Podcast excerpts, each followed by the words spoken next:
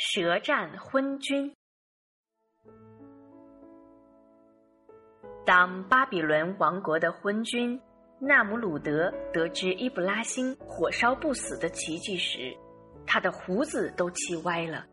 他想，一个小小的书民，居然敢与我抗衡，阻挡百姓对我这个神主的崇拜，这还了得！我必须除掉这个祸害。于是他派人把先知伊布拉辛招进王宫。奈姆鲁德打量着面前的这个年轻人，想到王权赖以存在的偶像神权就要被他彻底摧垮，怒火立即涌上心头。他咬牙切齿地问道：“你为什么要捣毁神庙？你在火坑里玩弄的是什么妖术？你所说的安拉是谁？”难道他有超过我的能力？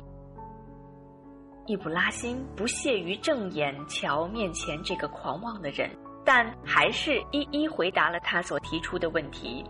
最后，他满怀激情地说：“独一万能的安拉，岂能容你如此蛮横狂妄？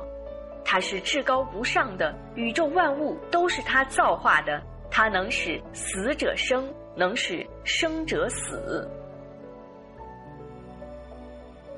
奈姆鲁德早已听得不耐烦，他打断伊布拉辛的话，狂妄地说：“哼，这算什么？我也能使死者生，使生者死。你说你的安拉能主宰人的生死，你能拿出事实让我看看吗？可是我能立刻让你看到我是怎样主宰人的生死。”伊布拉辛冷冷一笑，问道：“你怎样主宰人的生死呢？”奈姆鲁德趾高气扬地说：“只要我一声令下，死囚可以获得自由，无辜者可以定罪伏罚，这不就表明我掌握着人的生死大权吗？”伊布拉辛怒视着奈姆鲁德，愤愤地说道：“这恰恰说明你是个昏庸的暴君，而丝毫不能说明你有什么能力。”接着，他话锋一转。继续说道：“我的养育之主支配着日月有规律的运行，能使太阳从东方升起。你不是自称神王，是真正的主宰吗？那就请你让太阳从西方升起吧。”奈姆鲁德被反问得哑口无言，他平生第一次领悟到了什么叫尴尬。此时此刻的奈姆鲁德感到进退两难。杀死伊布拉辛，一想不行，在他身上出现过烈火烧身不死的奇迹，而留下他又终究是祸患。他宣传的宗教大大不利于我的统治啊！正在不知所措时，在场的一些人开始为他打圆场了。他们说道：“圣明的君主啊，你是至高无上的，何必听这个小卒的无稽之谈呢？”把他轰出去算了。奈姆鲁德顺势下令把伊布拉辛赶出王宫去。伊布拉辛很想再说几句，可是不容分说，他就被武士们推搡着逐出了宫门。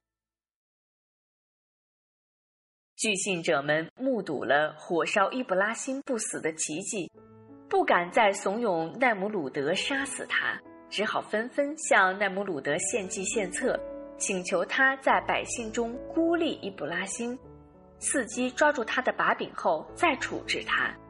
昏君立即传下口谕，警告天下人等不准接近追随伊布拉辛，违者格杀勿论。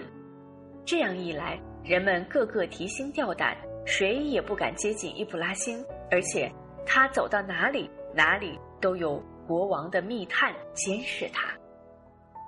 伊布拉辛思考着几天来发生的一切，感到束手无策。